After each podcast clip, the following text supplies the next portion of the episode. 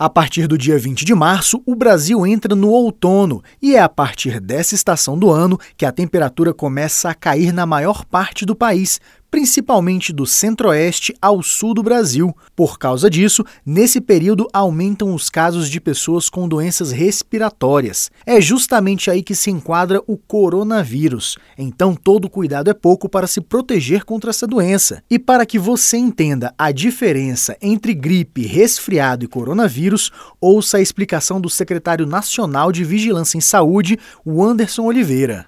Resfriado é o mais leve deles, né? Febre é muito raro e geralmente febre baixa. Já a, o coronavírus e a gripe é esperado que se tenha febre. O coronavírus, ele também pode provocar bastante tosse, é uma tosse seca, a gripe também acomete com tosse. Dor de garganta é muito comum no resfriado, mas na gripe e no coronavírus acontece às vezes. Espirros é mais comum no resfriado. Agora, no coronavírus e na gripe, não, não é muito comum. Tem outras manifestações como dores no corpo, cansaço, dor de cabeça. A melhor forma de evitar o coronavírus é se protegendo. Por isso, o secretário nacional de Vigilância em Saúde, o Anderson Oliveira, dá dicas de como diminuir o risco de contágio. Lavar as mãos com frequência, cobrir a boca ao tossir e espirrar com a parte de dentro do cotovelo ou com lenço descartável, é evitar de trabalhar e estudar se estiver doente, evitar ir para locais aglomerados se estiver doente, fazer os cuidados gerais e principalmente ter uma boa alimentação, uma boa noite de sono e repouso né, nesse momento para recuperação. O Brasil possui mais de 42 mil postos de saúde capazes de atender 90% dos casos de coronavírus. Apesar disso, é importante que a pessoa só procure os serviços de saúde